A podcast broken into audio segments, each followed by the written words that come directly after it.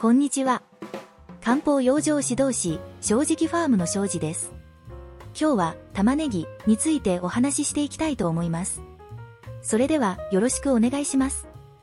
玉ねぎは彼岸花科の植物です。前はユリ科でしたが、彼岸花科に変更になりました。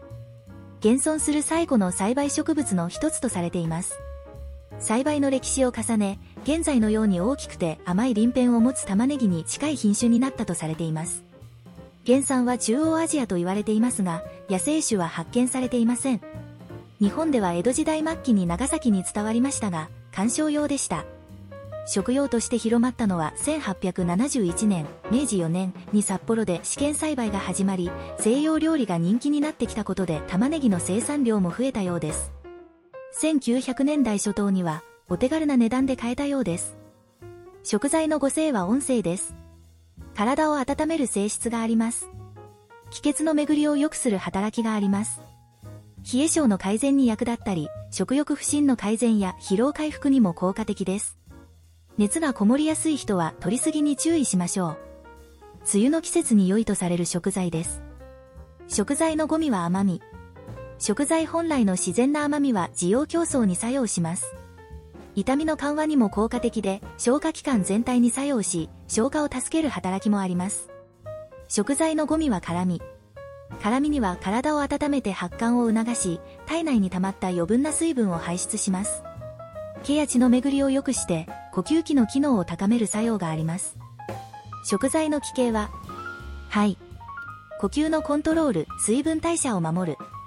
玉ねぎの甘みは滋養競争によく、絡み吐きや血の滞りを解消して、体全体に巡らせる効果があります。そのため、お腹周りのもたれ感や張りを解消させ、食欲を増進してくれます。気の発散作用は、イライラやストレスの解消につながります。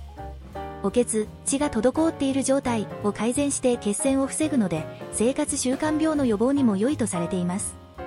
もし、今から説明する症状に心当たりがある人は、積極的に食べてみましょう。漢方では、気体、お血体質の人におすすめです。気体体質の人の特徴は、緊張しやすい、緊張すると具合が悪くなる。ため息をよくつく。喉が使える。ゲップが出やすい。胸や脇が張る。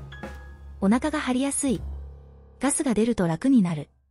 変動性、郵送性の痛み。イライラして怒りっぽい。便秘、下痢を繰り返す。気分が不安定で抑うつ傾向。暴飲暴食しがち。月経前緊張症。月経前に胸が張りやすいです。補欠体質の人の特徴は、顔色が暗い。シミやあざが出やすい。同じ部位に痛みが出る。打撲やムチ打ちでの腫れや痛み。舌が紫色っぽい。唇が紫色。静脈瘤のような血管が浮き出ている。冷えやのぼせが出やすい。下腹部に圧痛が出やすい。肩こりや腰痛が強い。お腹周りが太りやすい。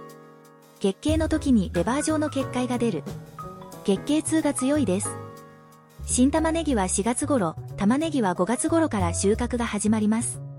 新玉ねぎは辛みも少なく、水分が多いのが特徴です。5月頃から取れる玉ねぎは、水分が少なくなってきているのが特徴です。辛みが強くなりすぎているので、生食は避けたいところです。生で食べる場合は、カットしたものを水にさらすより、広げて20分ほど放置した方が栄養の流出も少なくて良いです。他には甘酢につけたものも薬味としておすすめです。以上で説明を終わりたいと思います。今日もご視聴ありがとうございました。